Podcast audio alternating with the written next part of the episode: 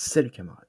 Aujourd'hui, on va faire la deuxième partie de la révolution spartakiste en Allemagne, ou tout simplement de la révolution allemande après la Seconde Guerre mondiale. Euh, comme pour le premier épisode, franchement, c'est une période et surtout un événement assez compliqué à saisir et euh, assez fouillis. Moi personnellement, je m'y suis perdu plusieurs fois en faisant mes recherches. Alors je te conseille, euh, si au bout d'un moment bah, t'en es ou t'arrives plus à comprendre, n'hésite pas à faire une pause ou à réécouter euh, la partie. Voilà, y a pas de problème. Donc, nous étions laissés à la proclamation de la République allemande, qui deviendra plus tard la République de Weimar, mais qui ne l'est pas encore. Faut bien comprendre qu'à ce moment-là, les sociodémocrates euh, sont plus du côté du bloc bourgeois, enfin ce que les marxistes appelleront le bloc bourgeois, parce qu'effectivement, il y aura un espèce de, bloc libéral qui ira euh, des plus cléricaux jusqu'aux sociodémocrates, qui va se former à ce moment-là. Tous demanderont une seule chose, la convocation d'une assemblée nationale constituante, pour faire une constitution à cette république. Bien sûr, les indépendants ainsi que les spartakistes seront pas vraiment d'accord avec ça, tout simplement parce que eux veulent pas une république d'Allemagne, une république des conseils. C'est-à-dire que les conseils ouvriers, euh, paysans et de soldats qui ont été formés au moment de cette euh, révolution, la première révolution de novembre, bah tout simplement euh, devrait prendre le pouvoir. Ça, ça- devrait être les conseils ouvriers et des soldats qui devraient prendre les décisions et justement les sociodémocrates, pour éviter juste de se faire couper complètement des masses ouvrières, va euh, accepter la nomination de neuf commissaires au peuple, euh, qui vont être en majorité euh, sociodémocrates, avec quelques indépendants cependant. Trois, très exactement. Il va y avoir une grosse guerre d'influence pendant là 2, 3, 4 mois, jusqu'à peu près en décembre, en fait, enfin jusqu'à peu près en janvier exactement. Cette guerre d'influence va se faire à tous les niveaux, c'est-à-dire autant dans l'armée, autant dans les conseils euh, d'entreprise et les conseils ouvriers, autant que dans les partis politiques, euh, entre les, en quelque sorte, les différentes tendances du mouvement ouvrier allemand. Bon, j'essaie de simplifier là, parce que je t'avoue que vraiment, c'est quelque chose de très fouillis, comme j'ai dit au début d'épisode. Donc, euh, j'essaie euh, de résumer au maximum, ce qui est trahir l'histoire, hein, bien sûr, mais j'essaie de résumer au maximum.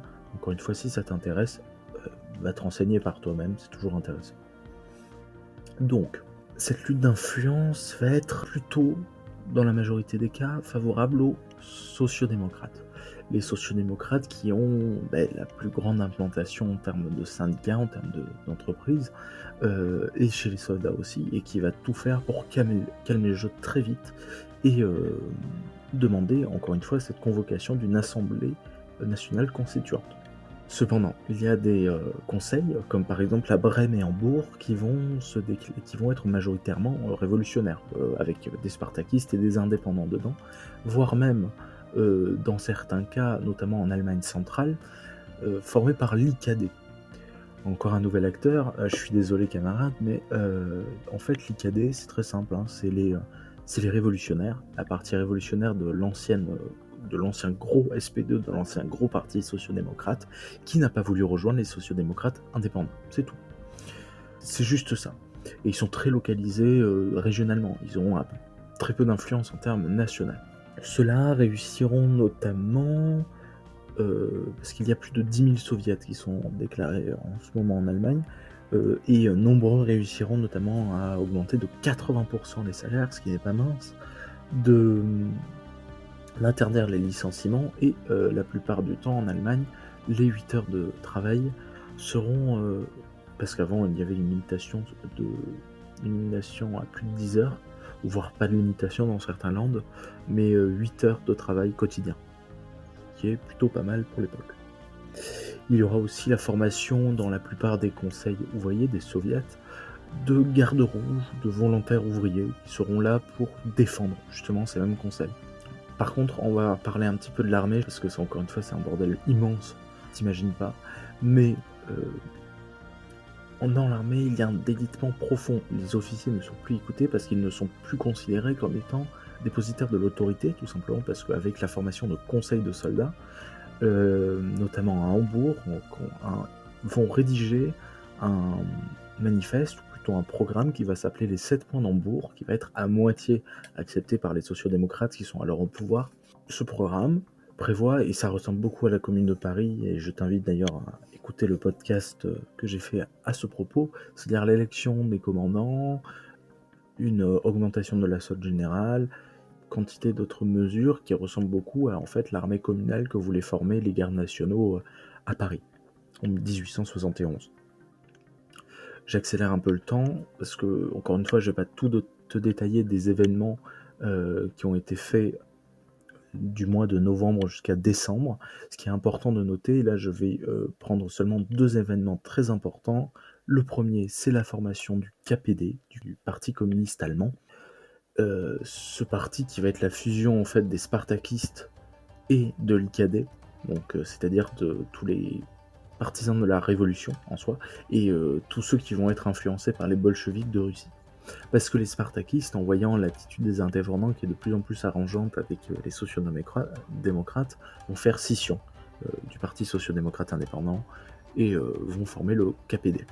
KPD qui sera bien sûr comme assez influencé par les spartakistes, mais surtout par les IKD qui seront en fait en nombre beaucoup plus, beaucoup plus important et euh, le problème avec les IKD, c'est qu'ils sont euh, gouvernés par euh, des gauchistes, mais au sens léniniste du terme, c'est-à-dire des jeunes gens, des jeunes ouvriers, des jeunes soldats, qui n'ont connu que la violence, souvent des anciens appelés, qui pensent tout simplement qu'il ne faut pas, comme Lénine le prône, d'organisation révolutionnaire concrète, directive, avec des révolutionnaires professionnels il y a un manque de discipline totale en fait pour Lénine dans le gauchisme. Deuxième événement très important, c'est euh, l'affaire Einschorn, qui va être le point de déclenchement en fait de la de ce qu'on va appeler la, la répression du mouvement révolutionnaire à Berlin, qui va être appelé aussi la semaine sanglante, toujours en référence à la commune de Paris. En gros, il va y avoir, euh, il va être nommé euh, après de longues hésitations de la part des, masses berlinoises et des conseils berlinois. Les sociodémocrates vont complètement réussir à saper l'autorité des révolutionnaires dans ces mêmes conseils et euh, vont les saper euh, de l'intérieur de, tous les conseils et vont réussir à, obtenir la convocation d'une assemblée euh, constituante. Et en même temps, il va y avoir la démission des indépendants qui voient qu'ils perdent totalement leur influence dans les conseils ouvriers et en réaction avec ça, euh, refuse de participer encore une fois au Conseil des commissaires des peuples qui avait été nommé plus tôt. Justement, dans ces trois commissaires euh, indépendants, il y avait le commissaire à la sécurité, ou plutôt à l'intérieur, qui était le ministre de l'Intérieur en quelque sorte. Et on va nommer à sa place Gustav Nosk. Gustav Nosk qui sera l'artisan de toute la de l'entièreté de la répression de la semaine sanglante et même après de l'ensemble des troubles qui vont agiter l'Allemagne, des troubles socialistes. Gustav Nosk, qui est un sociodémocrate, hein, je tiens à le dire, mais de l'aile droite du parti, et qui va notamment déclarer que l'un de nous doit servir de bourreau. Ça semble assez clair comme intention, euh, même pour un commissaire. Donc, revenons au 4 janvier, l'affaire Einschorn. En gros, euh, c'est un délégué indépendant, proche des révolutionnaires, assez sympathisant avec les spartakistes, mais qui n'a pas voulu les rejoindre au moment de leur scission, et euh, qui est membre très influent de la préfecture de police de Berlin. L'ensemble des euh, délégués révolutionnaires ainsi que des euh, organisations révolutionnaires comptaient justement sur ce, gars dans la préfecture de police pour permettre l'armement des masses prolétariennes. Pas pour une révolution, hein, tout simplement parce que notamment Rosa de Luxembourg, qui est la grosse figure théoricienne allemande du mouvement communiste, Rosa de Luxembourg est plutôt euh, pour euh, faire en sorte que le KPD, le Parti communiste, tout jeune à l'époque, soit l'avant-garde. Encore une fois, au sens léniste du terme, vous voyez qu'il y a une grosse influence hein, de la part des bolcheviks russes, qui vont d'ailleurs envoyer de l'aide enfin des, conseillers, euh, comme par exemple euh, Boukharine, qui vont être envoyés en Allemagne pour aider euh, la formation du KPD, la révolution allemande en quelque sorte. Donc l'avant-garde, encore une fois, je résume encore une fois, mais en gros l'avant-garde, c'est la fraction professionnelle de révolutionnaires qui doit éveiller les consciences de classe, et puis après, une fois qu'il y a la conscience de classe, c'est-à-dire que l'ensemble de la classe prolétarienne sait qu'elle appartient à la classe prolétarienne, et donc veut défendre les intérêts de l'ensemble de sa classe, et pas ceux individuels, il faut une conscience révolutionnaire pour savoir que, pour faire en sorte que cette classe prolétarienne sache qu'il n'y a qu'une seule voie, c'est-à-dire la révolution, pour défendre ses intérêts. Voilà, en gros. Euh, bien sûr, je fais de gros raccourcis. Hein, donc, encore une fois, euh, ils sont pas là, le KPD, euh, etc., pour une révolution violente. Ils sont plus là pour éveiller les consciences. Mais ils vont se défendre, parce qu'ils ne veulent pas non plus que leur petite influence, euh, assez importante dans d'autres parties de l'Allemagne, mais à Berlin assez petite, va en déclinant. Ils ne veulent pas ça. Et donc ils vont se défendre en armant les quelques milices qui leur sont. et les quelques ouvriers qui leur sont associés. Donc, Enchorn, bah, il n'est pas aimé de la, part des, euh, du gouvernement sociodémocrate, qui de plus en plus d'ailleurs est influencé par l'état-major allemand euh, très réactionnaire, euh, plutôt pour le retour de l'empereur d'ailleurs. Donc euh, va être euh, licencié, tout simplement, ou jeté dehors de la préfecture de police par le gouvernement sociodémocrate, ce qu'il va refuser. Il va refuser de partir de la préfecture de police, et vu qu'il jouait d'une immense influence cette préfecture, personne ne va l'en empêcher de directement euh, défier le de directement défier le gouvernement. Le lendemain, en réaction justement, le KPD va appeler une manifestation de soutien à Einshorn cette manifestation va être énorme, vraiment. Euh, même le KPD ne s'attendait pas à ce qu'il y ait autant de monde, et encore une fois, dans la vision de Rosa de Luxembourg, qui devait être l'avant-garde, il devait être l'avant-garde et il se retrouve avec une manifestation euh, prête quasiment à renverser le gouvernement. C'est-à-dire qu'on a des, on a, des ouvriers assez fanatiques, assez gauchistes euh, dans l'esprit, qui sont avec des armes et attendent les ordres. Vraiment, ils attendent les ordres de l'exécutif communiste Cependant, euh, l'exécutif communiste prendra deux jours à délibérer sur euh, qu'est-ce qu'on fait. Ils décideront qu'il vaut mieux négocier quand même avec euh, le gouvernement parce que, encore une fois, on veut être l'avant-garde, donc on veut pas forcément, lancer une insurrection. Sachant que, au moment même, les, les groupes d'état-major vont prendre une quantité de demi-soldes, c'est-à-dire d'anciens soldats qui sont mis à la moitié de leur salaire, donc ils vont recruter une partie de ces demi-soldes, qu'on va appeler les corps francs, pour justement ben, mater la révolte euh, qui s'annonce à Berlin. Parce que le KPD, l'IKD, tout le monde, aucun, aucune organisation politique n'arrive à, n'arrive à empêcher euh, l'envie révolutionnaire d'une grosse partie des ouvriers. Personne n'arrive à empêcher ce déferlement de violence qui s'annonce. D'ailleurs, le 8 justement pour prévoir ce déchaînement de violence, parce que le, le, temps tourne et euh, il ne faut absolument pas que ça fasse tache d'huile au, sein de l'Allemagne entière. Le gouvernement va lancer un appel pour euh, terminer complètement euh, ces manifestations de rue, désarmer l'ensemble des ouvriers et euh, faire en sorte que les occupations de journaux ou de places stratégiques faites par des conseils d'ouvriers se terminent maintenant, et ce par la violence. Nosque bien sûr est derrière tout ça avec quantité de l'état-major. Le 9, le KPD, euh, en réaction un peu, hein, va déclarer, va déclarer, va envoyer une circulaire ou plutôt un tract pour dire en gros, c'est la grève générale aux armes. Il faut se défendre. Le problème, euh, ben, c'est qu'ils vont pas réussir. Ils vont tout simplement pas réussir à contenir ces déferlements et encore une fois, il va y avoir au final, au final, euh, personne ne va réussir à donner des ordres clairs, euh, des comités de grève, etc. se forment un peu partout. C'est un immense bordel, on va pas se va pas se le cacher. des manifestations éclatent. certains, certains corps francs arrivent à tirer sur la foule, d'autres se font désarmer. Enfin, c'est un immense embrasement qu'il y a dans, tout Berlin, mais qui au final se finit en autre boudin, c'est-à-dire que certes on occupe la chancellerie, certes on occupe le ministère, etc., etc., mais au final les corps francs des boules euh, tuent la moitié et l'autre moitié en prison. Je simplifie hein, bien sûr, mais grosso modo c'est ce qui se passe.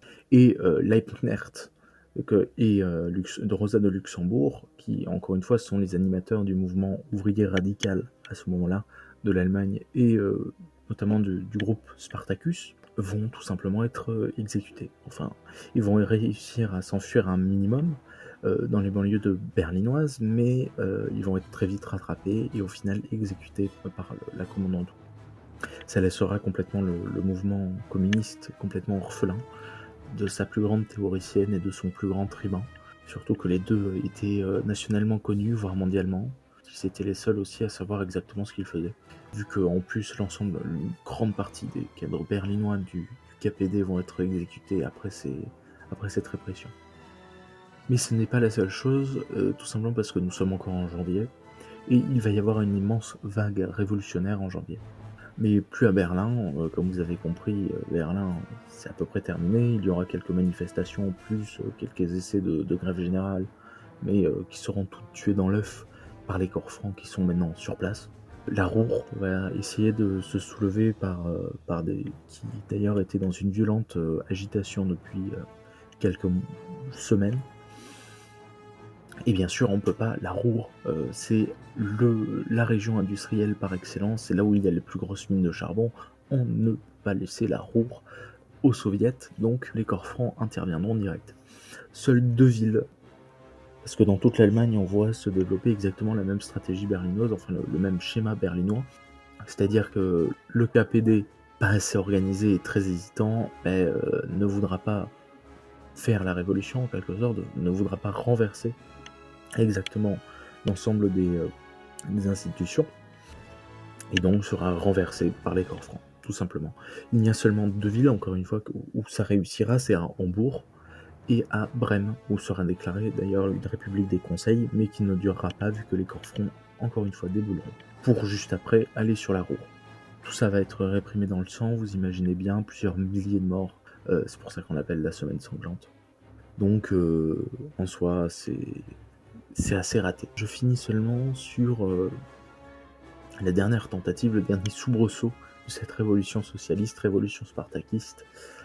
C'est la déclaration de, la République des Conseils à Munich, en Bavière, qui là aussi sera écrasée de la pire des façons, de manière extrêmement sanglante. Euh, on nombre de bâtiments occupés par les gardes rouges au lance-flammes directement cette répression de la part des corps francs euh, de ce régime communiste tout à fait éphémère va assez euh, imprégner un petit caporal euh, de l'armée allemande qui était à Munich pour surveiller les activités de quantité de groupuscules antisémites anticommunistes d'extrême droite, un certain Adolf Hitler, qui développera du coup un anticommunisme primaire assez flagrant. Qui continuera d'ailleurs dans l'ensemble de ses discours et de sa carrière politique. Bon, quel bilan? Quel est le bilan qu'on peut euh, faire de cette révolution spartakiste? Ben en soi que, euh, un peu trop imprégné par les idées bolcheviques, les spartakistes euh, vont voir la situation en Allemagne comme exactement la situation en Russie. Alors, tu le sais, camarade, c'est pas du tout la même situation. On est quand même dans deux pays totalement différents, avec une Russie agraire et féodale, et de l'autre côté, une Allemagne complètement industrialisée, avec plus d'ouvriers que euh, d'ouvriers agricoles. Donc, euh, et les, hésitations très nombreuses de la part des délégués révolutionnaires dans les, conseils, de la part euh, des indépendants, va tuer tout simplement ce mouvement. Et juste après, il y aura, même si le KPD va quand même enregistrer un paquet de votes conséquents dû notamment à la crise de 29, euh, vous savez sûrement, une bonne partie euh, du mouvement ouvrier, notamment, à cause des sociodémocrates, du coup va se déporter vers l'extrême droite et faire élire euh, le parti nazi. Bon, c'est un peu sur une note un peu triste que je vous laisse, mais bon, encore une fois, les, éléments, les événements que je prends sont souvent des petites des révoltes écrasées dans le sang, c'est peut-être pour ça qu'on n'en parle pas. L'histoire des vainqueurs, tout ça. Mon camarade, je te souhaite une bonne journée ou une bonne soirée. Ça dépend quand tu, quand tu écoutes cet épisode. Et euh, je te retrouverai encore une fois la prochaine fois, mais cette fois on va essayer de faire un espèce euh, de deux épisodes encadrants que je veux parler des internationales ouvrières. Enfin, n'hésite pas encore une fois à te renseigner par toi-même et écoute, j'espère que ça t'a plu.